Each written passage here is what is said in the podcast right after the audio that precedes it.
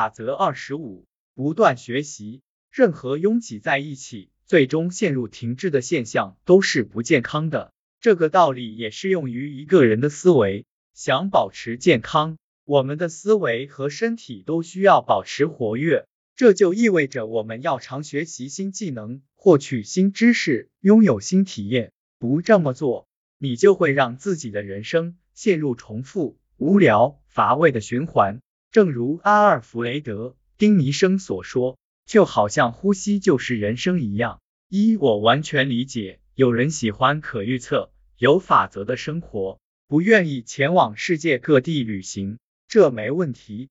可即便这样的生活，也存在很多锻炼大脑、自我拓展的空间。人类因为挑战而变得更强，你、我，每个人皆是如此。每个人喜欢的挑战类型可能各不相同，这是正常的。你可能喜欢运营一家俱乐部，我可能喜欢做填字游戏，还有人可能喜欢学西班牙语，或者前往遥远的国家旅行。我们要找到自己喜欢做的事，动手去做，或者找到自己喜欢做的很多事，动手去做全部。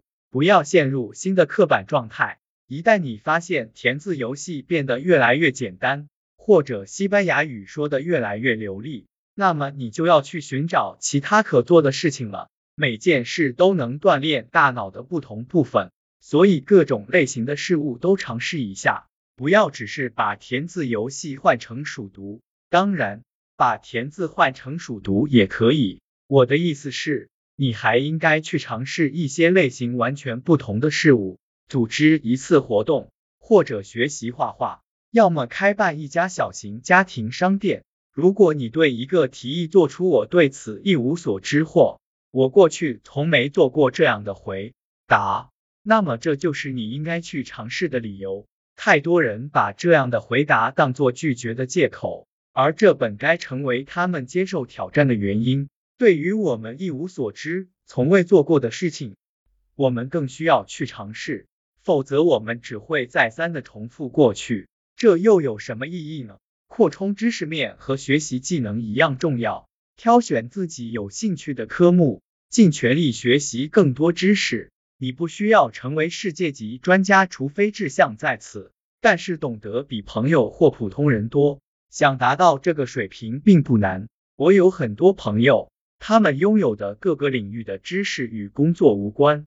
明显比我认识的其他人多很多，如中世纪兵器、字体设计、政治历史、野花、现代艺术、二十世纪计算机技术、环境友好建筑技术等。他人遇到某个问题时会打电话对你说：“我想听听你的意见。”朋友间讨论某个话题时，你就是专家。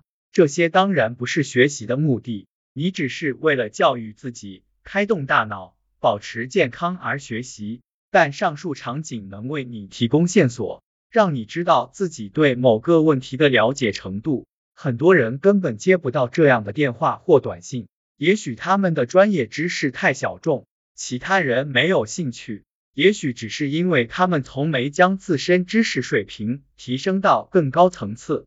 人类因为挑战而变得更强，你我每个人皆是如此。